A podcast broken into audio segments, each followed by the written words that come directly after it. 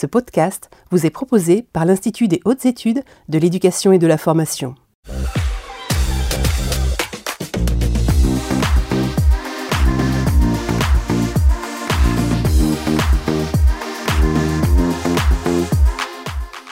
Madame, Monsieur, voyez les bienvenus ici sur notre plateau de l'IH2EF pour un nouveau numéro des mardis de l'IH2EF. Nous sommes mardi 5 octobre 2021 et abordons aujourd'hui une nouvelle thématique. À tout moment de leur carrière, vous le savez, les personnels d'encadrement doivent mettre à jour leurs compétences et connaissances en matière de juridique. Ils ne sont certes pas juristes, mais pourtant doivent agir dans un contexte réglementaire important. Quelle différence faire entre le juridique et le réglementaire? Quels sont les relais pour accompagner les personnels d'encadrement? Et enfin, comment acquérir cette culture par la formation? Euh, Nous avons aujourd'hui avec nous, pour en parler, deux intervenants à distance. J'ai le plaisir d'accueillir Raphaël Mata Duvigno, maître de conférence en droit public à l'Université de Versailles. Bonsoir Raphaël. Bonsoir Marc-Emmanuel, bonsoir à tous et Béatrice Penin, chef du service des affaires juridiques du rectorat de Nantes. Bonsoir Béatrice. Bonsoir Marc-Antoine et bonsoir à tous.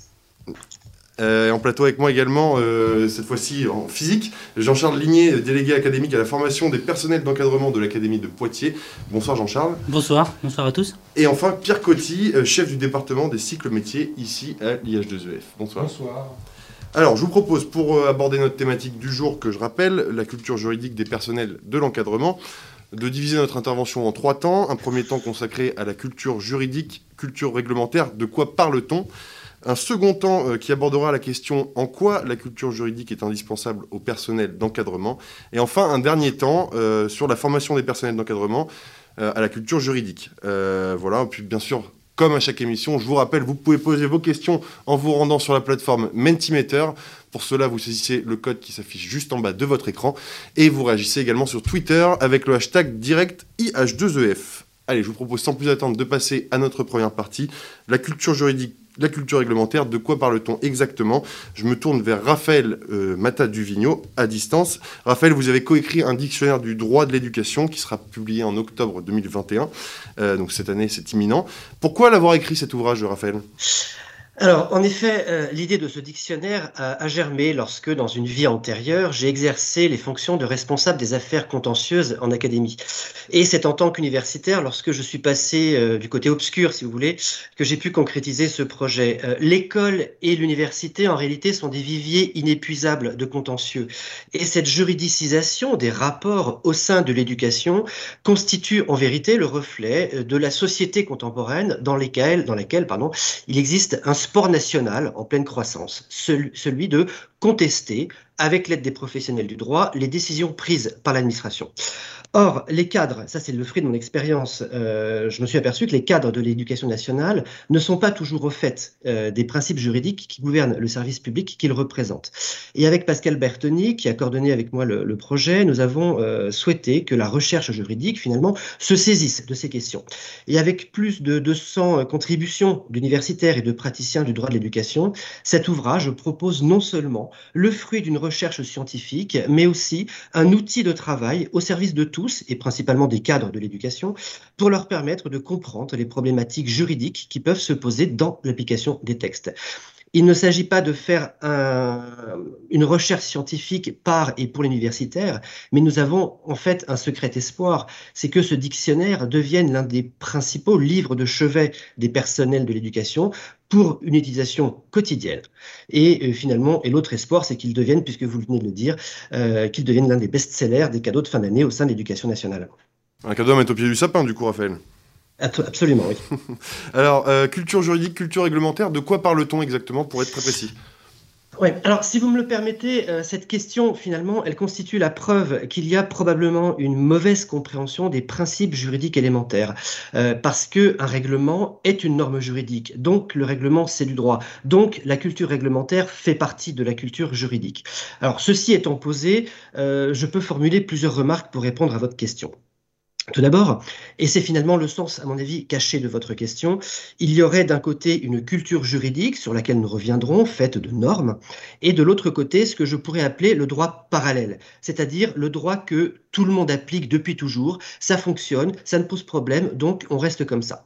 En fait, on parle ici des us et coutumes qui s'appliquent au sein de l'administration, sauf qu'en réalité, ce n'est pas du droit, c'est même dangereux, car ces pratiques sont pour beaucoup, pour certaines en tout cas, illégales, osons le terme.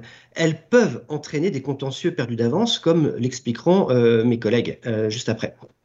Ça, c'est un premier point. Ensuite, deuxième remarque, c'est qu'il y a une propension assez forte au sein de, de l'administration d'exploiter les circulaires ou les instructions adressées par la hiérarchie. Et souvent, les agents, les cadres, les décideurs se basent sur ces documents pour prendre des décisions. Et parfois, ce sont même les chefs de service qui créent des procédures par le biais de circulaires. Or, euh, il convient de le dire tout de suite et de le rappeler, les circulaires n'ont en théorie aucune valeur juridique, puisque leur vocation initiale est simplement d'expliquer la manière dont on doit appliquer une norme préalable. Il n'est donc pas possible par ce biais de créer de nouvelles règles, d'en limiter ou de créer des procédures. Les circulaires, si vous voulez, ce n'est que de l'air. Et donc finalement, pour comprendre ce qu'on entend par culture juridique, insistons sur le fait que euh, les personnes d'autorité, que les cadres sont des personnes d'autorité qui ont, pour la plupart, un pouvoir de décision, que leurs actes ont des effets juridiques sur la situation des usagers et par conséquent, la culture juridique, puisque c'est votre question, doit pouvoir être comprise comme étant la maîtrise de plusieurs éléments. Je vais essayer de vous les euh, présenter de manière très succincte. Tout d'abord, c'est l'environnement institutionnel dans lequel on agit, pour le compte de l'État, pour le compte d'un EPLE, en lien avec une collectivité territoriale. Ensuite, il faut qualifier juridiquement les faits, savoir finalement quelle est la nature de l'acte que l'on prend, quelle est la nature juridique de la situation face à laquelle on se trouve. Un contrat est-il un contrat de droit privé ou un contrat de droit public, une sanction ou un refus, je ne sais pas, mais en tout cas qualifier les faits. Ensuite, les principes qui déterminent les compétences de telle ou telle autorité. Ensuite, j'ai presque terminé, le processus administratif qui conduit à l'édiction d'une décision, quel est le, le cheminement administratif, procédural. Et enfin, la culture juridique, c'est euh, quels sont les principes élémentaires des sources normatives de l'action administrative, c'est-à-dire la hiérarchie euh, des normes. En fait, finalement, la culture juridique, c'est se poser toutes ces questions au préalable avant de prendre une décision. Très bien. Alors, si on parlait un petit peu de déontologie, maintenant, on va intégrer dans le débat. Euh, est-ce qu'elle peut amener cette déontologie à ne pas respecter un règlement tout en respectant la loi, par contre? Alors, euh, deux remarques préliminaires tout d'abord. Euh, d'abord, un règlement, euh, c'est un acte juridique, comme je l'ai dit. Donc, théoriquement, il doit être conforme à la loi. C'est le principe de hiérarchie des normes. ensuite, vous m'interrogez plutôt sur le fait de savoir si la déontologie peut amener à ne pas respecter une norme juridique. Et dans ce cas-là, cher Marc-Antoine, je considère que votre question est une provocation, voire une déclaration de guerre. c'est pas une question qu'on pose à un juriste, encore moins un enseignant en droit. alors, plus précisément, c'est question met euh, finalement euh, parfaitement en lumière à quel point on oppose artificiellement euh, droit et déontologie. je pense qu'il y a quelques fantasmes sur la déontologie qu'il va falloir un petit peu briser. En premier lieu l'expression déontologie désigne prioritairement l'ensemble des règles professionnelles qui sont en réalité des principes issus du Code de la fonction publique ou des différents statuts des personnels. Je pense au conflit d'intérêts, au secret, à la loyauté, à la neutralité, la laïcité, l'obligation de réserve, les cumuls d'activités, etc. En fait, tout cela, c'est du droit, tout le monde le comprend, c'est le Code qui le dit, donc on ne se pose pas la question, c'est du droit, point. En deuxième lieu, la déontologie regroupe aussi un ensemble plus large et imprécis de principes, comme l'éthique comme la morale. C'est peut-être le sens de votre question. Or, je le dis tout de suite, ce ne sont pas des sources du droit, et euh, nous nous adressons finalement aujourd'hui à, euh, à des agents de l'administration qui sont soumis à un certain nombre d'obligations. Or, le droit passe avant la déontologie. Il ne faut pas oublier, je l'ai déjà dit, que chaque prise de décision aura des effets juridiques et les destinataires mécontents iront devant le juge. Or, le juge juge en droit, il ne juge pas en éthique, il ne juge pas en morale. Euh, ce ne sont pas des sources du droit. En troisième lieu, cependant, euh, je vais atténuer mon propos. Il existe des situations complexes qui font émerger le fait que le droit ne prévoit pas toujours tout. C'est une réalité, j'en suis conscient. Il faut, le, savoir. Et Béatrice en parlera, euh, je pense, mais à un moment donné, le personnel d'encadrement, quel qu'il soit, il devra, tel Alexandre le Grand, prendre son épée et trancher le nœud gordien, c'est-à-dire décider, prendre position. Et la question est la suivante. Il doit se poser quel est le processus intellectuel que je dois suivre pour parvenir à la bonne décision? Mais qu'est-ce qu'une bonne décision? Euh, En fait, parfois, on peut aller contre une injonction normative parce que les circonstances de l'espèce, c'est l'expression consacrée, le commandent. Hein. Des décisions juridiquement fausses seront bonnes, entre guillemets, car elles correspondront à une situation particulière. Elles permettront, et c'est ça qui est important, de trouver une issue pacifique à une situation complexe. Et dans ce cas-là, le juge prendra en considération le contexte d'un dossier, le contexte d'un dossier, mais pas les valeurs, pas l'éthique du décideur. Ça, c'est très important. Et euh, il faut d'abord déterminer donc finalement ce que dit le droit, et ensuite, s'il y a un dilemme, savoir adapter sa réponse aux circonstances. Il y a donc un principe aussi qui s'applique souvent en, réalité, et ça on le verra tout à l'heure, euh, c'est le bon sens ou le discernement.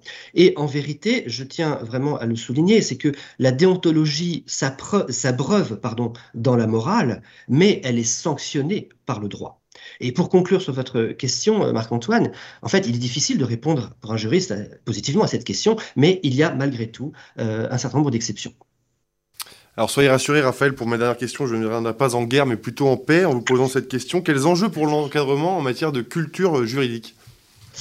Alors, euh, effectivement, guerre et paix, de toute façon, c'est toujours le cycle de la vie. Euh, en fait, j'ai un magnifique souvenir, pour répondre à votre question, j'ai un souvenir d'une session de formation à, à Je parle d'un ancien temps que les moins de 20 ans ne peuvent peut-être pas connaître, mais euh, un cadre en formation a eu, en début de séance, une fois, une phrase magique, je vous l'ai dit. vous pouvez me dire tout ce que vous voulez, mais moi, le droit, je m'en fiche. Et là, c'est là qu'on mesure finalement euh, tout le travail à fournir pour les personnels d'encadrement. Et cette position, en réalité, elle semble finalement assez partagée par de nombreux cadres qui n'ont pas été sensibilisés en raison de leur parcours professionnel hein, respectif, ça c'est pas une critique, aux problèmes juridiques. Euh, et donc je souhaite ici tordre le cou à une idée fausse, une sorte de légende urbaine. Le droit n'est pas, euh, ce n'est pas comme le disait, comme le chantait pardon Jacques Dutronc, fais pas ci, fais pas ça. Non, le droit ne doit pas être perçu comme un carcan, comme une contrainte, mais comme un guide un support, une sécurité. Le droit, c'est un bouclier finalement contre les contestations. Une décision prise conformément au droit sera au, contentieux incontestable. Et par ricochet, ça qui est important, elle garantira la légitimité et l'autorité du décisionnaire. De manière générale, un cadre doit avoir conscience de son rôle. Il représente l'État et il engage, le cas, échéant, la responsabilité de, euh, de l'État. Il faut en avoir conscience. Et pour faire simple euh, et rapide, je vais essayer, les enjeux de la formation euh, des cadres sont les suivants. chaque personne doit avoir une parfaite connaissance de ses attributions. Patrick Bruel disait qui a le droit, ben, c'est exactement ça. Qui a le droit de faire ça? Euh, est-ce que j'ai le droit de prendre telle décision? Quel texte m'en donne le droit? Quelle autorité, le cas échéant, peut me déléguer cette compétence? Est-ce que moi, je peux déléguer cette compétence? Euh, Voilà, ça c'est un premier élément. Un deuxième élément, c'est quelle procédure doit être suivie pour prendre telle ou telle décision? Il existe des procédures consultatives, des commissions avec une composition très stricte, le respect des droits de la défense, le contradictoire, la motivation. Bref, tout un processus décisionnel qui existe. Et si ce dernier est vicié, le juge va l'annuler, même si la décision est fondée. Je laisserai mes collègues responsables de services juridiques en parler, mais j'ai beaucoup à dire sur le sujet, sur des décisions fondées, mais annulées parce que euh, mal, mal préparées en réalité. Et puis, d'autres éléments aussi qu'on doit se poser comme d'autres questions qu'on doit se poser, pardon. La décision est prise, quels sont les effets sur la situation juridique des destinataires? Ça, c'est très important. On n'y pense pas toujours, mais c'est fondamental. Donc, l'effet juridique des décisions. Euh, ensuite, comment dois-je qualifier euh, juridiquement le fait qui est devant moi? Et puis aussi, une question qui est, qui est importante, j'en ai presque terminé. Euh, est-ce que je suis en situation de compétence liée, c'est-à-dire est-ce que je n'ai pas le choix? De prendre telle ou telle décision face à la situation, ou bien au contraire, suis-je en situation de compétence discrétionnaire? Est-ce que j'ai le choix entre deux solutions? Eh bien, avoir le choix entre deux solutions, c'est justement intégrer pour le coup d'autres principes que purement euh, le droit. Et là, on rentre éventuellement, pour rebondir sur la deuxième question, sur la déontologie, sur certains principes. Et donc finalement, la finalité de la culture juridique, elle est évidente, c'est sécuriser les décisions et prendre une décision juridiquement juste, c'est renforcer son acceptabilité et c'est respecter l'état de droit, tout simplement. Eh bien, merci beaucoup en tout cas Raphaël Mataduvigno pour cette introduction euh, sur la culture juridique. Alors, si vous aussi vous souhaitez non pas nous partager vos coups de cœur euh, en variété française, mais plutôt poser vos questions euh, à Raphaël Mataduvigno et aux autres intervenants de la journée, vous vous rendez sur la plateforme Mentimeter. Vous saisissez le code qui s'affiche juste en bas de votre écran. Et vous pouvez également réagir sur Twitter avec le hashtag direct IH2EF. Raphaël, vous restez avec nous pour cette phase de questions-réponses en fin d'émission. On va passer à notre deuxième partie. En quoi la culture juridique est-elle indispensable au personnel d'encadrement? Et pour y répondre, je m'adresse d'abord à Béatrice Penin, chef du service des affaires juridiques du rectorat de Nantes. Bonsoir Béatrice, enfin rebonsoir plutôt. Dans le, alors, euh, peut-être d'abord en introduction, euh, que vous inspire l'intervention de, de Raphaël Mataduvigno bah, écoutez, je souscris complètement à son intervention, à Raphaël, euh, notamment aussi sur euh, la notion de coutume qu'on peut voir perpétuer effectivement euh, au sein de, notre ministère et en académie spécialement, et sur surtout le fait qu'effectivement les textes forment un bouclier. C'est un bouclier qui doit nécessairement être pris en compte dans la réflexion juridique et on doit en passer d'abord par le texte. Ça, c'est clair qu'on le martèle parce que, parce que voilà, c'est très important. Le seul souci, c'est que de temps en temps, les textes euh, euh, laissent la marge à l'interprétation puisqu'ils ne sont pas d'une grande clarté.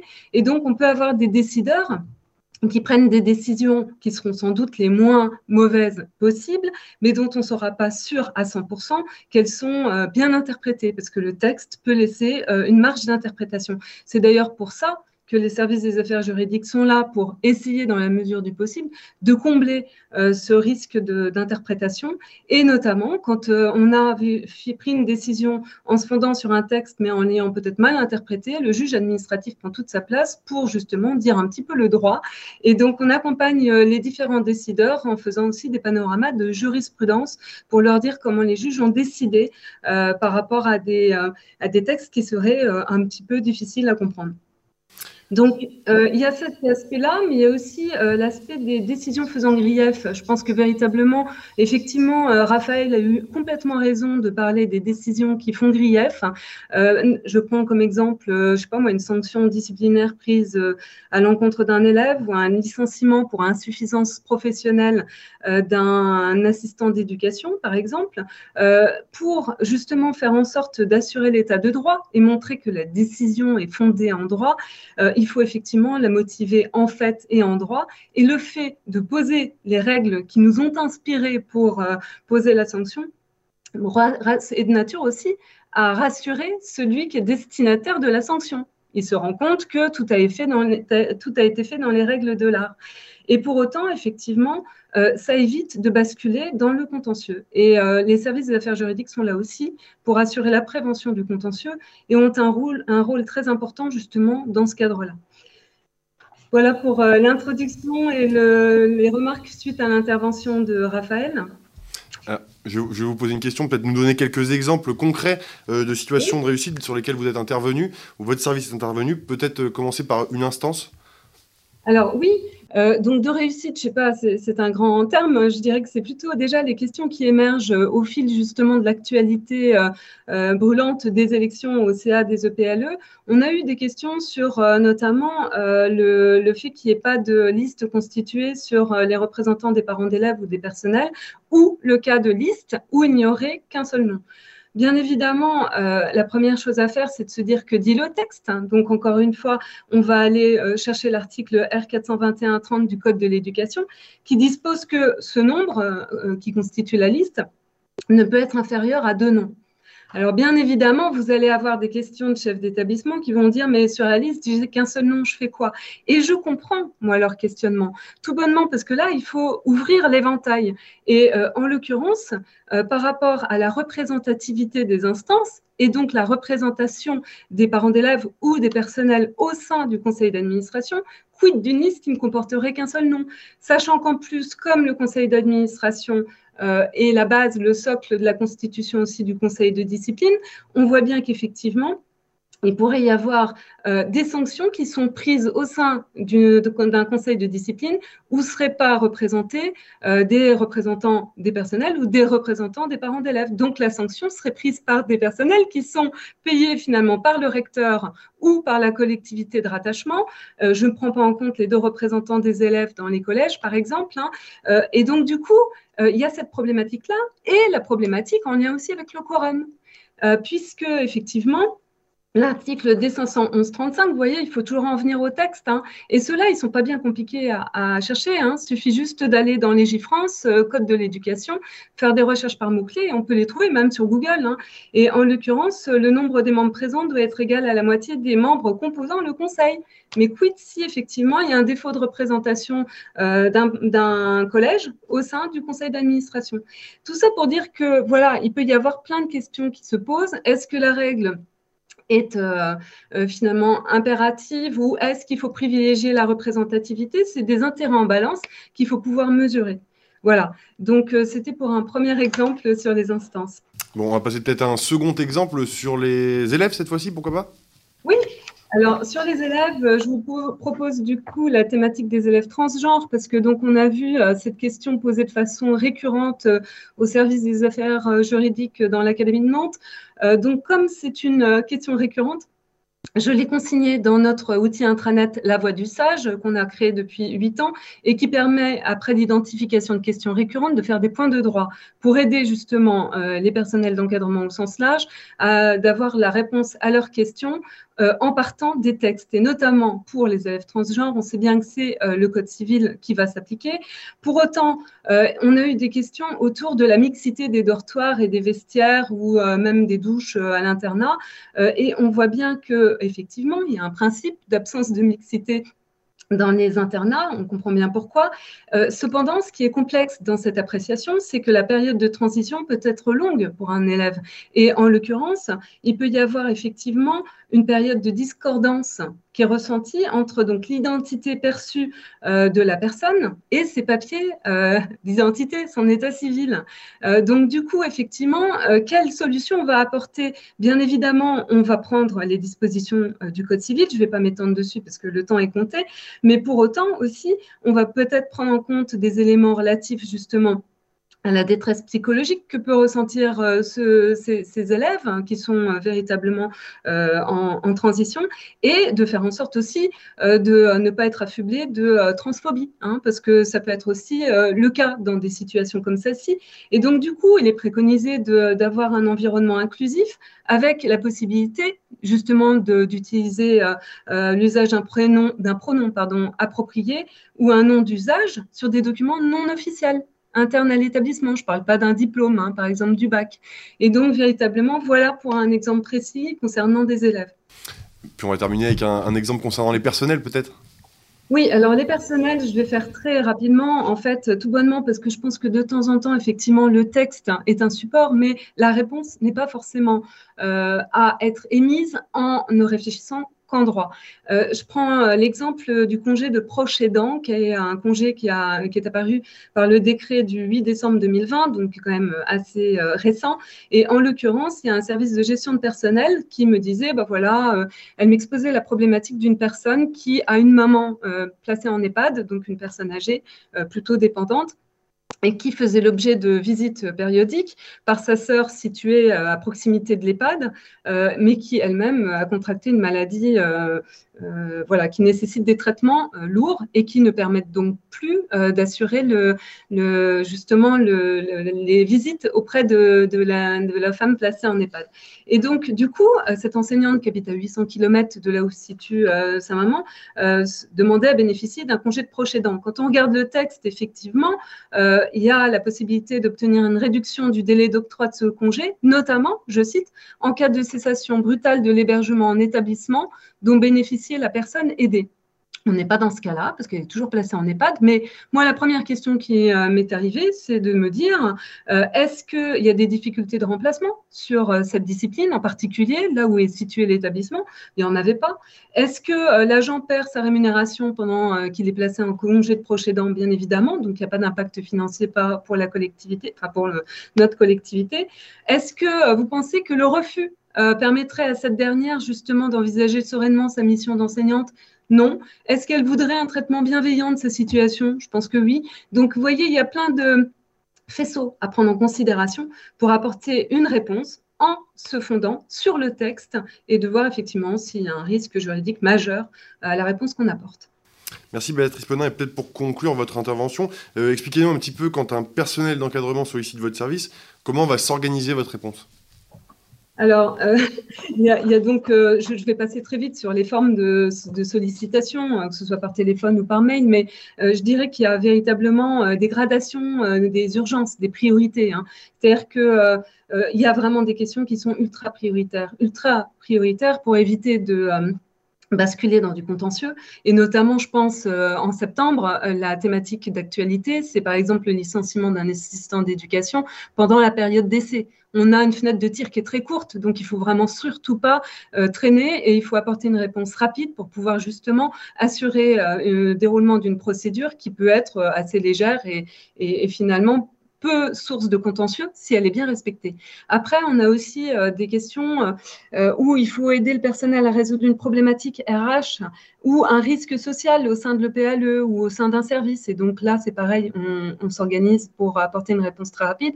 Idem pour, et Raphaël l'a rappelé, pour apporter une étiquette juridique aux faits qui se sont déroulés dans un établissement ou dans un service ou euh, à l'occasion d'une inspection hein, euh, par un inspecteur pour justement savoir quelle est la procédure qu'on va dérouler. Après, il y a des questions euh, qui sont beaucoup plus, qui ont, une un, comment dire, une incidence juridique peu forte qui ferait s'apparenter les sages à un service de documentation, ce qui, je pense, n'est pas. et donc là, on renvoie euh, très souvent euh, à l'outil La Voix du Sage qu'on a conçu pour justement donner un socle de, documentation juridique et de foire aux questions, leur permettant euh, d'obtenir la réponse à leurs questions. Merci beaucoup Béatrice Ponin pour votre intervention. on va tout de suite écouter votre homologue de Limoges, Étienne Lefebvre, donc chef du service des affaires juridiques du rectorat de Limoges, qui va s'exprimer sur la question du contentieux que vous évoquiez tout à l'heure. Alors on le découvre en image, c'est une séquence qui a été enregistrée un peu plus tôt dans la journée. Monsieur Leflève, pouvez-vous, s'il vous plaît, nous définir ce qu'on appelle un contentieux et à quelle occasion eh cela peut-il arriver? Oui, alors on parle de contentieux en fait quand il y a un juge, c'est-à-dire lorsqu'une une affaire arrive devant un juge. Alors ça peut être le juge administratif, c'est-à-dire lorsque une décision de l'administration est contestée, euh, soit euh, lorsque le requérant demande l'annulation de la décision devant le juge administratif, ou lorsque euh, le, requérant va, mettre en cause la responsabilité de l'administration et va demander en fait des indemnités pour un préjudice qui euh, résulterait d'une faute de l'administration. Donc, il y a contentieux, en l'occurrence administratif, lorsque le juge est saisi par le requérant et ensuite, donc, l'administration doit défendre. Mais il y a évidemment d'autres contentieux. Il y a le contentieux pénal. Euh, c'est lorsque des personnes privées, cette fois-ci, sont mis en cause devant le juge pénal, poursuivis euh, éventuellement par le procureur de la République, et le juge a statué sur le fait de savoir si euh, la personne poursuivie euh, a commis une infraction et si elle, on doit prononcer une peine, une amende, une peine de prison ou autre type de peine. On a aussi d'autres types de contentieux, des contentieux de type civil. Cette fois-ci, donc, les personnes qui vont saisir la justice vont généralement donc on est souvent dans du contentieux indemnitaire, c'est qu'on va demander des, on va demander des indemnités, mais la différence avec le contentieux administratif, c'est que les personnes qui défendent, c'est-à-dire qui sont poursuivies devant le juge civil, ne sont, euh, ne sont pas des administrations. Ce sont en principe que des personnes privées. Alors il y a quelques exceptions, et notamment en éducation nationale ou en matière d'accidents scolaires. Euh, par exception, en fait, l'État peut être poursuivi devant le juge civil pour euh, des fautes de surveillance. Voilà. Donc le contentieux, qu'est-ce que c'est? C'est euh, lorsque euh, une personne saisit un juge euh, et demande au juge de se prononcer en fait sur une affaire, ce juge pouvant soit annuler des décisions, soit éventuellement condamner à des amendes ou condamner à des indemnités, à des dommages et intérêts. Voilà ce que ce que ce qu'on peut définir, la définition qu'on peut donner du contentieux. Pouvez-vous euh, peut-être nous présenter euh, une, ou deux situations concrètes euh, dont vous avez connaissance, Monsieur Lefebvre, s'il vous plaît? Alors, sur des situations contentieuses concrètes, alors c'est effectivement des, des situations dans, le cadre de, mes fonctions qu'on rencontre régulièrement. on, je peux donner quelques exemples. On a, par, exemple, pas mal de contentieux au tribunal administratif. C'est un petit peu le, contentieux, le contentieux de, comment dire, de prédilection pour l'administration. Euh, euh, je peux donner un, un, type, un, type d'exemple, un contentieux récent et qui est un petit peu, euh, j'allais dire, dans le calendrier d'actualité. J'ai eu un contentieux récemment sur des demandes de dérogation. Vous avez donc une famille qui ne souhaite pas euh, scolariser son, son, son, enfant dans le collège de, secteur et qui va demander donc à euh, l'inspection académique de le scolariser dans un autre collège.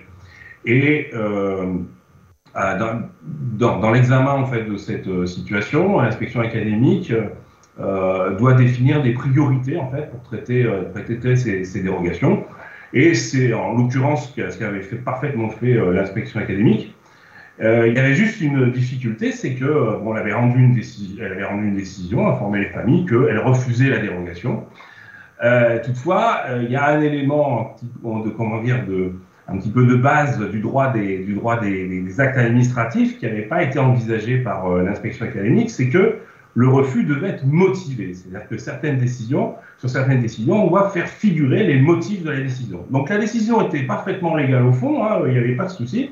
Mais sauf que si on l'avait laissé euh, en l'état, eh bien, euh, le juge l'aurait annulé pour un motif de forme et ça aurait euh, entraîné ensuite, comment dire, une conséquence pour l'administration, c'est de reprendre une décision. Et là, en fait, en ayant été averti finalement assez tôt, eh bien, on a pu sauver en fait l'acte, c'est-à-dire que lorsque j'ai pris connaissance du recours, j'ai appelé l'inspection académique, je leur ai dit, ce qu'il faut faire, c'est que vous reprenez une nouvelle décision qui va annuler la précédente, mais dans cette décision, vous allez expliquer euh, très précisément pourquoi vous avez pris cette décision. Ayant échangé un peu avec eux, j'avais compris que sur le fond, a priori, il n'y avait pas d'illégalité et pas d'erreur d'appréciation. Donc, du coup, c'est ce qu'ils ont fait. Avant même que le juge ait commencé à statuer, moi, dans mon mémoire en défense, j'ai transmis, euh, transmis les observations en disant bon, la décision qui vous a été soumise, en fait, elle a été annulée par l'administration qui a repris la même décision au fond, mais euh, en, motivant. Et euh, alors, j'entrerai pas dans le détail du contentieux administratif, mais le juge a, pu en fait statuer sur les deux décisions. Il a entre guillemets annulé la première, mais il a validé la seconde. Et j'allais dire, du point de vue résultat, c'était nous ce qu'on attendait, c'est-à-dire que la décision de refus de dérogation, elle a bien été confirmée par le juge administratif. Voilà. D'où l'intérêt, effectivement, euh, vous voyez, avec parfois euh, euh, des détails et quelques, quelques réflexes de, de, de connaissance du régime des, des, des, actes administratifs, par exemple sur cette obligation de motivation, hein, elle, est, elle, est, décrite dans le Code des relations entre le public et l'administration, eh bien, euh, on peut euh, sécuriser, euh, au moins sur la forme, un certain nombre de décisions, euh, alors que par ailleurs, j'allais dire, on a, bien fait le, on a bien fait le travail, et donc du coup, on s'évite un désagrément de pure forme, si je puis m'exprimer ainsi éventuellement euh, sur euh, des euh, notions liées à l'autorité parentale, par exemple Est-ce que vous avez eu à avoir à, mener un, contentieux précédemment? Alors, on peut avoir effectivement du, contentieux, du contentieux en matière d'autorité parentale.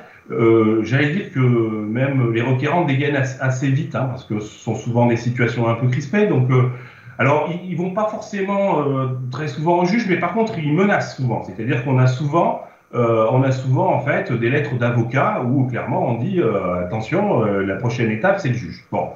Euh, et là, là en la matière aussi, si on a quelques quelques réflexes de base sur sur sur les principes de l'autorité parentale, eh bien ça, ça, permet parfois d'envisager un petit peu plus sereinement des courriers un petit peu menaçants de la part d'avocats. Euh, je pense notamment à un principe euh, assez simple, assez opérationnel, c'est que souvent on est très désarmé quand on a un désaccord de parents séparés. Ils sont pas d'accord entre eux. Donc on se dit, mais du coup, on, a l'impression en fait que chacun, chacune des parties, et souvent les avocats cherchent à faire ça, c'est-à-dire cherchent à ce que l'éducation nationale tranche. Or, elle n'a pas à trancher. Euh, c'est-à-dire que pour prendre une décision pour un enfant, il faut que les deux parents soient d'accord. S'ils ne sont pas d'accord, eh ben, ils n'ont pas pris de décision. Ça veut dire qu'en fait, ils sont silencieux. C'est-à-dire que, paradoxalement, au lieu d'avoir en face de vous deux, enfin juridiquement j'entends, deux deux courriers menaçants et contradictoires, en réalité, la, présence simultanée de, ces deux courriers fait comme si vous n'en aviez pas. Je caricature un peu les choses, mais c'est mais un peu ça. Voilà. Merci, monsieur Leflève. Merci en tout cas à Monsieur Étienne Lefebvre, euh, donc chef du service des affaires juridiques du rectorat de Limoges, pour cette intervention qui a été enregistrée un peu plus tôt dans la journée. Nous arrivons déjà à notre troisième partie, la troisième partie de ce mardi de l'IH Joseph. Je vous rappelle que vous pouvez poser vos questions à nos intervenants du jour en vous rendant sur la plateforme Mentimeter. Vous rentrez le code qui s'affiche juste en bas de votre écran et vous réagissez également sur Twitter avec le hashtag direct IH2EF. Nous consacrerons 10 minutes en fin d'émission pour répondre à vos différentes questions. Bien, donc notre troisième temps est consacré à la formation des personnels d'encadrement à la culture juridique. Euh, nous avons deux intervenants pour en parler en plateau. À commencer par vous, Jean-Charles Ligné, délégué académique à la formation des personnels d'encadrement de l'Académie de Poitiers. Euh, Jean-Charles, une première question. À travers les différents témoignages que vous avez entendus depuis tout à l'heure, nous voyons une certaine importance d'acquérir une culture juridique pour les personnels d'encadrement. Comment mettez-vous en œuvre cette formation à l'échelle académique? Alors, euh, ce que je comprends en tout cas de ce qui a été dit, c'est qu'on a aussi une lourde responsabilité, parce qu'en fait, la courroie de transmission entre euh, le savoir juridique et tous les artifices possibles à utiliser, en tout cas pour, pouvoir mener à bien euh, l'action au quotidien des personnels d'encadrement. Donc je parlerai plus particulièrement des personnels d'encadrement en général, parce qu'on parle des chefs d'établissement, mais il y a aussi les collègues inspecteurs, il y a aussi les personnels d'encadrement administratif qui sont aussi dans les DSEN ou dans les rectorats. Donc on a un certain nombre de, formations qui sont mises en place. Donc elle va répondre, j'allais dire d'abord dans un premier temps, à trois grands principes. Le premier principe, c'est euh, de trouver le savant dosage entre l'écoute des besoins et la nécessité de développer une culture juridique. Donc, euh, pour cela, on va euh, d'abord ben, faire une analyse de besoins hein, en, allant sur le terrain aussi. Les formateurs hein, nous, font remonter un certain nombre de choses, le service juridique aussi. Et puis, il y a aussi l'actualité et les réformes hein, qu'il faut accompagner, bien évidemment. je prendrai l'exemple de la formation initiale notamment avec les, enseignants qui arrivent et qui sont des, étudiants contractuels pour lesquels il y a des contrats qui sont mis en œuvre à partir de cette rentrée. Et aujourd'hui, le chef d'établissement, notamment, va signer ce contrat et donc engage sa responsabilité euh, sur ce sujet. Et puis, il y a aussi la pluralité des parcours professionnels. Nos collègues qui arrivent euh, et qui, d'ailleurs, euh, ont déjà quelques années, arrivent de différents horizons, que ce soit au niveau de l'enseignement, mais pas que. Et donc, il faut aussi arriver à construire des parcours de formation qui vont répondre justement à cette pluralité. Donc vous voyez un petit peu ce, savant dosage, en tout cas sur, sur ce premier grand principe sur lequel eh bien, on va e, essayer d'adapter une formation. Alors nous, sur Poitiers, c'est un exemple, mais il y en a aussi bien d'autres. Euh, on a mis en place un cycle qui s'appelle Agir en droit, dans lequel on va avoir plusieurs séquences de formation euh, qui sont adaptées euh, aux différents publics, dans lequel les publics vont pouvoir choisir tout ou partie, en tout cas, du cycle. Le deuxième grand principe, c'est l'articulation entre la formation nationale, donc euh, M. Coty en parlera tout à l'heure, et puis la formation de terrain. Et, effectivement, c'est important qu'on ne soit pas sur de la redondance, mais plutôt sur de la complémentarité. Donc c'est le rôle du DAF. Je rappelle que dans chaque académie, il y a un délégué académique à la formation des personnels d'encadrement, qui se fait le, relais à la fois euh, du national en matière de formation, mais aussi des acteurs de terrain que sont les collègues qui nous écoutent et pour lesquels le DAF est tout à fait ouvert aussi à euh, entendre et adapter aussi des actions de formation euh, si, besoin était. Donc notre rôle, c'est d'apporter, et on voit bien cette responsabilité que l'on a, d'apporter ce bagage minimal euh, pour justement répondre au quotidien euh, des, des personnels d'encadrement. Donc notre, notre, notre idée, c'est bien de proposer un tronc commun et avoir un socle de connaissances et de compétences pour les encadrants. Et ceci, nous, ce que, l'on fait sur l'Académie de Poitiers, mais j'imagine que c'est fait aussi dans les autres académies, c'est qu'on travaille plus qu'en étroite collaboration avec le service académique juridique, hein, ce qui a été présenté aussi par l'un collègue juste avant, et puis aussi la DRH, parce qu'effectivement, on arrive parfois à des situations où euh, les services RH sont très sollicités pour justement essayer de répondre le mieux possible. Donc c'est, c'est-à-dire c'est tout ce, tout ce réseautage aussi qui est important et tous les acteurs qui doivent être mobilisés autour du personnel qui, je rappelle, doit à un moment donné prendre une décision et qui doit être, euh, qui doit être en tout cas euh, pesé de, tout, de tous les côtés. Le troisième grand principe, en ce qui nous concerne, c'est aussi euh, de, donner les leviers possibles pour être le mieux accompagné. Donc je parlais tout à l'heure du service juridique, euh, je parlais aussi euh, des services de l'ADRH, mais il est vrai qu'on a un certain nombre d'acteurs dans les territoires, et notamment dans les rectorats, qui sont tout à fait en, capacité d'accompagner. les collègues ne sont pas seuls, c'est ce qu'il faut aussi se dire. Il y a la formation, il y a l'accompagnement aussi par rapport à une situation pour laquelle effectivement la formation apporte sûrement un certain nombre de réponses, mais ne va pas pouvoir tout apporter. Donc c'est aussi ça qui est important de pouvoir, euh, de pouvoir euh, en tout cas maîtriser aussi de la part de nos collègues. Alors pouvez-vous nous, nous préciser un petit peu comment vous organisez la veille juridique pour les personnels d'encadrement? Alors, la veille juridique, euh, finalement, d'abord, cest dire chaque personne d'encadrement fait sa propre veille. Donc, euh, euh, le collègue parlera du film annuel, qui est une référence, en tout cas depuis des années au niveau de l'IH2EF, mais sur lequel, effectivement, les ressources sont, sont documentées et sur lesquelles on va s'appuyer, en tout cas, sur une thématique qui va être bien précise.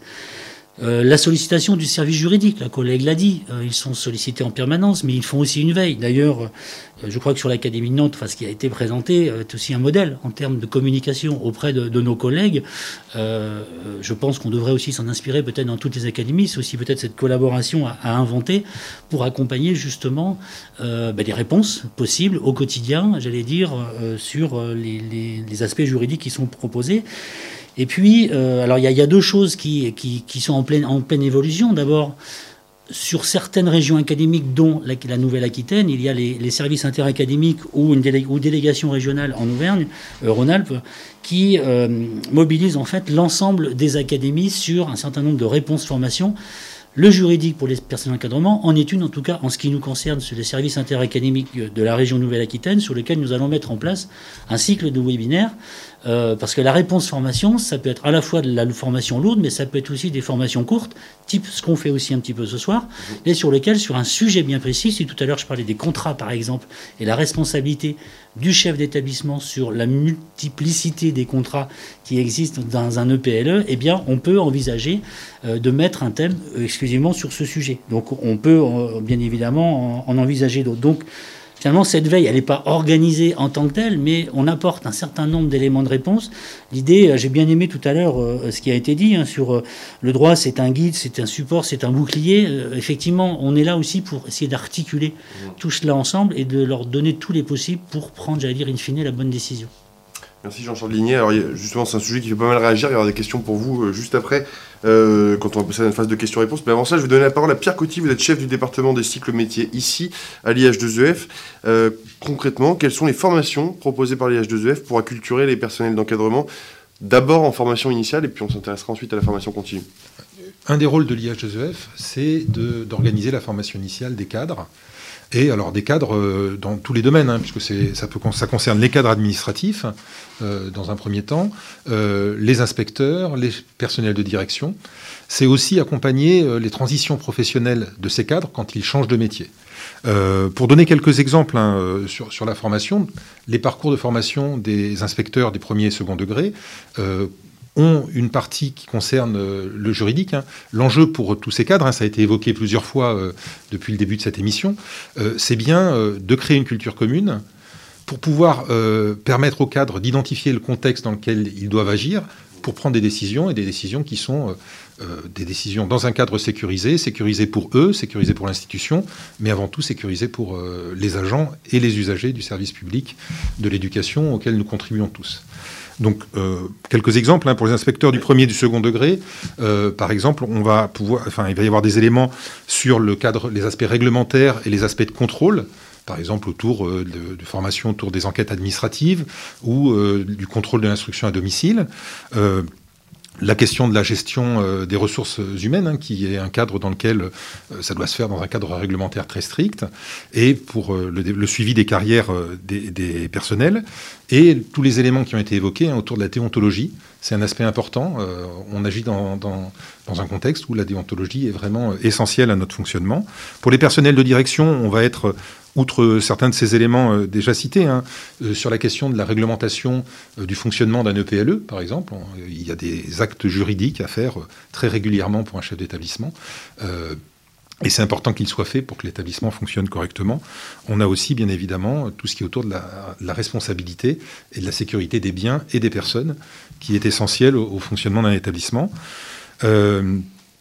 Si, euh, pour parler encore euh, du dernier point que j'évoquais tout à l'heure, hein, les transitions professionnelles, alors ça c'est un point important, c'est quelqu'un qui est déjà cadre, un personnel qui a déjà une formation, qui a déjà une culture finalement, mais qui va prendre un nouvel emploi, qui va nécessiter euh, une adaptation, une évolution et sans doute, on va dire, des, un, cadre d'action un peu différent. Et donc l'IH2EF accompagne ces personnels et les forme euh, notamment aux questions des aspects juridiques de leur métier. Et en matière de formation continue, il y a des modules un peu plus courts pour les formations continues, on a des, il y a plusieurs euh, types d'objets. Alors d'abord, on a essayé de répondre aux besoins, alors aux besoins euh, remontés par les académies, aux besoins remontés par, par les personnels, et on a un, un, parcours qui s'appelle culture juridique et financière des personnels de direction. Donc ça, c'est un parcours euh, très important hein, qui, est donc, euh, qui permet aux personnels qui vont suivre ce parcours de réactualiser euh, leurs connaissances. Hein. c'est déjà des personnels qui sont déjà chefs d'établissement, mais c'est important, et ça a été évoqué, hein, de, de, re-questionner et de, de, compléter finalement sa culture et, ses connaissances. ça répond à un besoin récurrent des académies. Et ce parcours, il va être proposé à l'inscription directe des, personnels qui le souhaitent, hein, des cadres qui le souhaitent, mais il peut être aussi euh, décliné euh, euh, dans, une demande en enfin, repris par une académie qui va pouvoir le remettre en place. Donc ça, c'est un premier élément. on forme aussi, par exemple, les chargés des affaires juridiques hein, qui travaillent dans les services juridiques, les DAGE des, académies. Donc là, on est sur des choses beaucoup plus pointues puisque c'est des personnels qui vont devoir répondre aux sollicitations ben, d'autres cadres ou d'autres personnels de l'académie. Euh, on, a aussi des formations autour de, façon plus large hein, sur l'évolution professionnelle des cadres. Euh, les cadres euh, s'inscrivent dans une trajectoire et dans le cadre de cette évolution professionnelle, ils peuvent souhaiter aller vers d'autres fonctions et qui vont notamment souvent nécessiter une,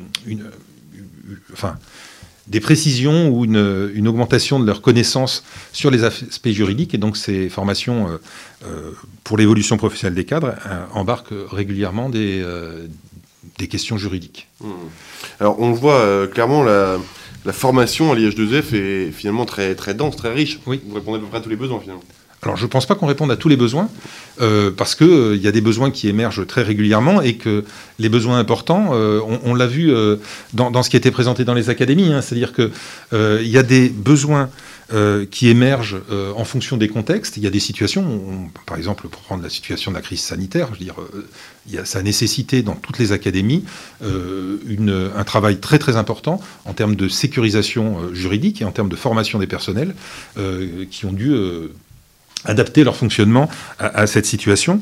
Alors, je, voulais rajouter une précision, euh, si vous le permettez, ah, bah, sur euh, ben, comment euh, un personnel alors, peut bénéficier d'une formation. Parce que c'est le cas, finalement, moi je suis cadre, je souhaiterais avoir une enfin une... Une mise à niveau. Une mise à niveau, merci, de, mes, de mes connaissances, de mes compétences sur les questions juridiques. Ben, quand on est euh, sur des formations qui sont proposées par l'IH2EF, il y a un certain nombre de dispositifs qui sont euh, faits pour certaines catégories de personnel. Donc là, on ne peut pas s'y inscrire. Hein, c'est les catégories de personnel qui sont concernées. Il y a d'autres formations pour lesquelles on peut avoir une préinscription. Donc on va sur le site de l'IH2EF et euh, on consulte et on, se préinscrit. Et après, c'est là où la relation avec les académies est importante. Hein, c'est que cette préinscription, elle est validée euh, alors avec euh, parfois euh, un quota, hein, c'est-à-dire que s'il y a beaucoup d'inscrits, ben, il faut qu'il y ait un choix. Et donc ça, c'est les académies, c'est les DAFPE, les délégués académiques et la formation des personnels encadrants, comme c'était évoqué tout à l'heure, qui vont faire les choix. Et euh, si un personnel n'est pas choisi une année, euh, il va pouvoir euh, en bénéficier peut-être l'année suivante. Et parfois, on a ce que j'ai évoqué tout à l'heure, on a des, formations qui sont très demandées dans une académie parce qu'il y a un besoin. Et donc, on va travailler avec l'académie pour faire en sorte que cette formation soit déclinée au sein de l'académie. Donc ça, c'est une des particularités de l'IH2EF, c'est que on fait des formations, on produit des formations, on les met en œuvre, ou on les met à disposition des académies pour que les académies puissent les mettre en œuvre ensuite. Donc c'est valable pour, euh, un certain nombre de domaines, mais dont, les affaires juridiques. Hein. Globalement, hein, ça, a été euh, évoqué, mais euh, il y a plusieurs moments de la carrière où le personnel va avoir besoin de, formation. Hein. C'est pour préparer des concours. Un, enseignant, par exemple, qui n'est pas un cadre, enfin en tout cas qui n'est pas dans une fonction d'encadrement, euh, va se préparer au concours de personnel de direction, au concours d'inspecteur, et l'IH2EF va produire des, euh, des, éléments de formation qui vont être ensuite déclinés, euh, complétés d'ailleurs, hein, dans les académies, dans ce partenariat entre l'IH2EF et les académies. Il y a le moment de la formation initiale, on l'a évoqué, et il y a les, aspects de formation continue. Donc c'est sur ces trois moments qui sont des moments clés hein, dans, le, parcours euh, des, professionnels des cadres euh, que l'IA Joseph intervient. Et on intervient de façon avec plusieurs modalités. Des formations, alors des formations en présence, dans les locaux de l'IA Joseph. Euh, c'est un, un, endroit où de nombreux professionnels viennent se former. des formations à distance. Alors, ben, par exemple, ce qu'on est en train de faire, hein, je veux dire, pour l'IH2EF, on est dans un moment de formation, et ce moment de formation qui, va, qui est en direct, euh, dans auquel euh, on va pouvoir répondre aux questions qui, ont été posées, mais qui va être aussi ensuite disponible en différé, mhm. c'est-à-dire ça devient une ressource, et on, le rôle de l'IH2EF, c'est aussi de produire des ressources avec des intervenants, euh, des experts. Hein, je remercie les, les intervenants d'avoir accepté de participer à cette émission. Et, puis, on produit aussi d'autres types de ressources. Alors, euh, il y a une ressource qui a été évoquée, hein, c'est euh, très importante, c'est le film manuel des personnels de direction et qui est devenu une référence auquel, euh, avec beaucoup d'éléments juridiques, hein, il y a des fiches thématiques sur un certain nombre de sujets et une grande partie de ces fiches parlent de juridique, puisque c'est un élément important pour les chefs d'établissement. Et, ce, film manuel, il accompagne la préparation des concours, la formation initiale et aussi la formation continue au fil du temps des chefs d'établissement. Euh, L'IH2EF produit aussi euh, des fiches thématiques. On est en train de travailler avec des partenaires pour produire des fiches thématiques sur un, certain nombre d'aspects juridiques. Donc euh, voilà, un champ assez large d'intervention de l'Institut. Alors j'en profite pour rebondir sur ce que vous disiez. Vous avez notamment abordé la préparation au, concours pour devenir euh, cadre euh, personnel d'encadrement. C'était l'objet de notre émission du 7 septembre, des émissions que vous pouvez retrouver sur le site de l'IH2EF. Tous les replays sont disponibles, comme celle-ci sera disponible euh, dans la semaine. Vous vous rendez donc sur le site de l'IH2EF pour découvrir les anciennes émissions. bien, merci beaucoup Pierre Coty, merci Jean-Charles Ligné, nos deux intervenants à distance également. Je vous propose de passer à une question du, du public, peut-être très rapidement, pour Jean-Charles. le droit est présenté à juste titre comme une connaissance fondamentale de nos pratiques de cadre, comment la formation peut-elle contribuer à notre mise à niveau, au moins annuelle, au-delà de nos expériences professionnelles? Question qui nous vient du web. C'est une excellente question. Euh, alors, ce qu'il faut aussi savoir, c'est que la formation s'organise aussi actuellement en académie euh, différemment peut-être dans les mois à venir avec la création des écoles académiques des formations continues. Donc si, si j'en parle, c'est parce que obligatoirement on réfléchit aussi euh, à la fois aux thématiques et au contenu, notamment le juridique, notamment si je prends l'Académie de Poitiers, mais il y, a sûrement, les autres académies qui vont aussi y, réfléchir. Mais c'est justement c'est comment on peut apporter euh, la meilleure des formations possibles en, en écoutant justement les collègues qui, posent des questions et en essayant de se dire qu'est-ce qui, à l'instant T, va les préoccuper. Donc c'est ce que je disais tout à l'heure, c'est aussi cette fameuse formation un petit peu agile et, peut-être en format court, parce qu'il faut aussi se rappeler que nos collègues n'ont pas forcément beaucoup de temps, et que donc des moments comme ceux qu'on est en train de vivre aujourd'hui sont des moments euh, qui sont en tout cas tout à fait mobilisables pour pouvoir apporter une réponse formation. Donc c'est des cycles, c'est des thèmes qui sont choisis, et c'est aussi bien évidemment à l'écoute, ce que je disais tout à l'heure, des différents collègues. Mmh. Alors pour conclure euh, cette émission, euh, une question que j'ai posée également à nos deux intervenants à distance. Euh, pensez-vous que les personnels d'encadrement doivent être des juristes, selon vous, Jean-Charles Ligné? Alors non. Clairement non, sinon ça se serait déjà depuis longtemps. Par contre, ce qui est important, c'est qu'on puisse les accompagner à pouvoir prendre la meilleure des décisions possibles dans l'environnement qui est le leur et aussi avec tous les textes qu'on a pu évoquer tout à l'heure, en tout cas l'environnement juridique existant et notre rôle, notamment dans les académies, c'est de leur donner tous ces possibles et tous ces leviers en, sollicitant le service juridique, en sollicitant d'autres, en tout cas, personnes, mais aussi les réseaux. On n'a pas très peu parlé du réseau, mais les réseaux d'acteurs euh, de personnel d'encadrement, parfois, c'est aussi une bonne source parce que souvent, on a pu vivre un moment donné une situation euh, similaire et pour laquelle, eh bien, euh, on peut apporter un certain nombre d'éléments de réponse. Donc non, ce ne sont pas pour moi des juristes. Par contre, ils doivent quand même maîtriser un certain nombre de, de, de, de textes et en tout cas de, situations de telle sorte qu'après ils peuvent choisir, en tout cas en connaissance de cause, comme on dit. Béatrice Pedin, même question pour vous. En conclusion, pensez-vous que les personnels d'encadrement doivent être des juristes? Il y avait un nom tranchant là. Peut-être votre réponse sera-t-elle différente?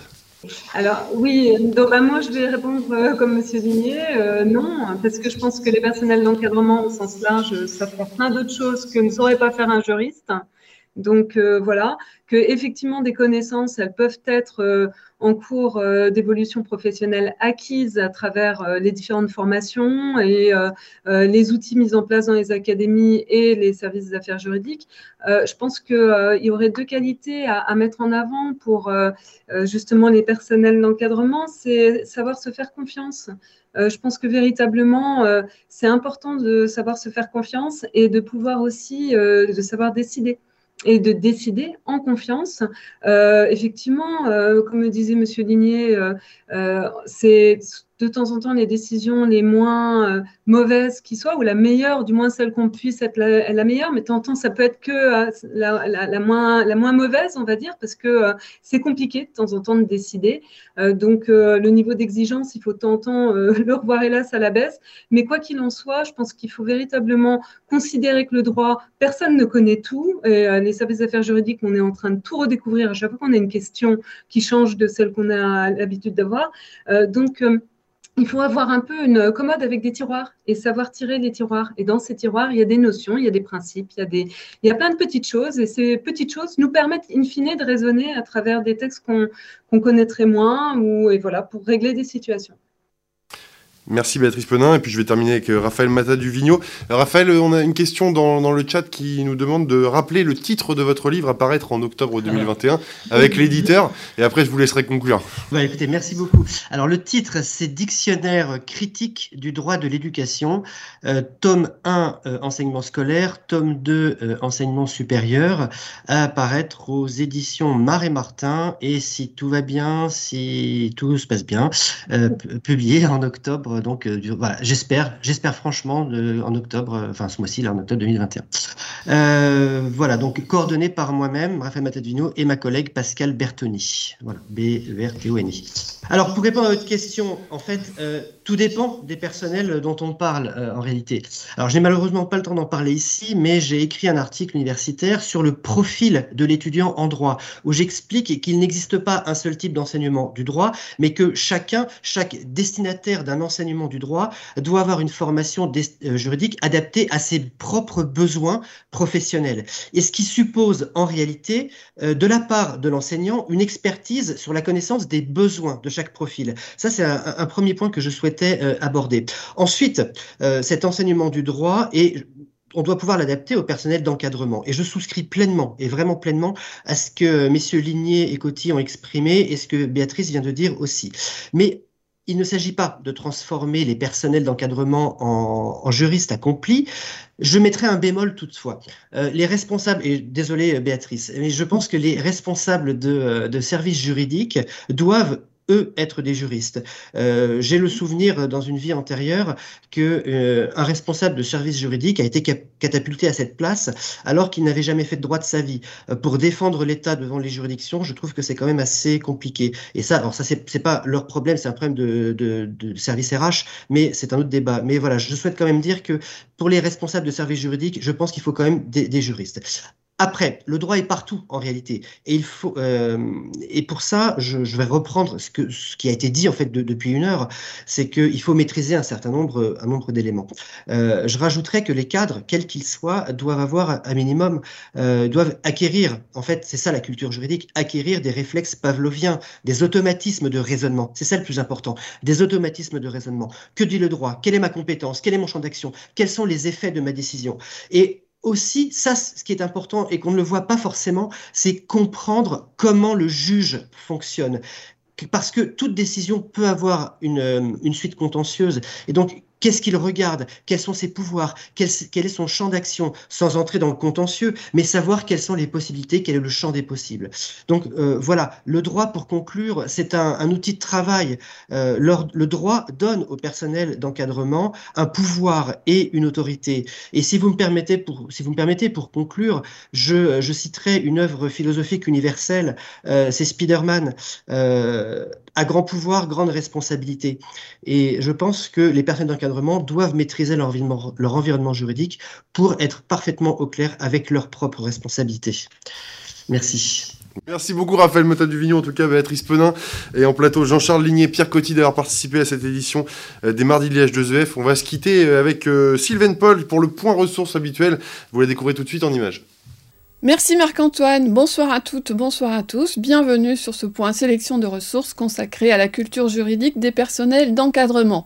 Il a été fait mention tout au cours de cette émission de différentes ressources à votre disposition, en voici quelques-unes. Première chose, donc sur le site éducation.gouv.fr, la direction des affaires juridiques avec euh, sa composition, les différents interlocuteurs. La direction des affaires juridiques, donc, qui publie tous les deux mois une lettre d'information juridique à laquelle on peut s'abonner. Vous avez ici le formulaire, il suffit d'entrer son adresse mail et vous recevrez automatiquement tous les numéros de cette euh, LIJ. Avec par exemple dans les hors-séries le euh, récapitulatif de tous les contentieux qui ont eu lieu dans l'année 2020 avec des indications chiffrées euh, sur les, thématiques essentielles. Il a bien sûr été longuement question dans, cette émission du dictionnaire du droit de l'éducation, notamment par M. Raphaël Duvigno, qui nous en a présenté les grandes lignes. Euh, ce dictionnaire, je vous l'avais déjà présenté au cours de l'émission consacrée à la déontologie au mois de mai. Donc je vous le représente cette fois-ci. Euh, normalement, sa publication, qui a été un petit peu retardée, devrait avoir lieu au mois d'octobre, donc très prochainement. Ce dictionnaire est en deux tomes, un consacré aux enseignements scolaires, l'autre à l'enseignement supérieur. Relié donc au dictionnaire du droit de l'éducation, un site, l'Observatoire du droit de l'éducation, dans lequel vous pourrez retrouver toutes les actualités liées à cette thématique. Un exemple donc de service des affaires juridiques académiques avec l'Académie de Nantes, euh, dont la directrice du service est Madame Penin, que vous avez entendu tout au cours de cette émission. Quelques ouvrages à présent. Euh, consacré à cette euh, culture juridique, notamment un guide pratique paru chez Gérezo, euh, la responsabilité des enseignants et des personnels de l'éducation. Donc ce sont des cas pratiques avec toutes les explications et les différents textes auxquels ils sont reliés. Le Code de l'éducation, dans sa version commentée, donc plus facile d'accès que le Code de l'éducation lui-même, avec cette fois-ci des commentaires et des éclairages fournis par l'auteur. Un ouvrage qui est paru l'année dernière et qui est précieux pour l'enseignement supérieur, donc c'est le droit euh, de l'enseignement supérieur, dans lequel là aussi on retrouve les différentes problématiques, les contentieux, les différents problèmes qui apparaissent, qui peuvent apparaître dans l'enseignement supérieur et auxquels on propose des solutions et les textes de loi afférents. J'y faisais allusion tout à l'heure en vous présentant le dictionnaire du droit de l'éducation. Le replay consacré à la déontologie, donc euh, sur la page euh, des directs du site de l'IH2EF, dans lequel vous allez retrouver tous les replays de la saison dernière et les premiers numéros de cette saison. Je vous remercie d'avoir suivi ce point ressources. J'espère vous avoir euh, donné quelques pistes de, de recherche et de lecture. Euh, Marc-Antoine, je vous repasse la parole en studio. Quant à moi, je vous retrouve dans deux semaines pour euh, le mardi euh, consacré à l'éducation et au développement durable. Je vous remercie de nous avoir suivis. Je vous souhaite une excellente soirée. À très bientôt. Merci beaucoup Sylvaine et merci à tous d'avoir suivi cette émission qui est désormais terminée. Euh, prochain rendez-vous, comme le disait Sylvaine, le 19 octobre 2021 euh, sur le même créneau horaire, 17h, 18h. D'ici là, vous pourrez retrouver ces émissions en replay sur le site de l'IH2EF. Vous pouvez continuer également de réagir sur Twitter avec le hashtag direct IH2EF. Et pour ma part, je vous donne rendez-vous pour le numéro de décembre. À très bientôt.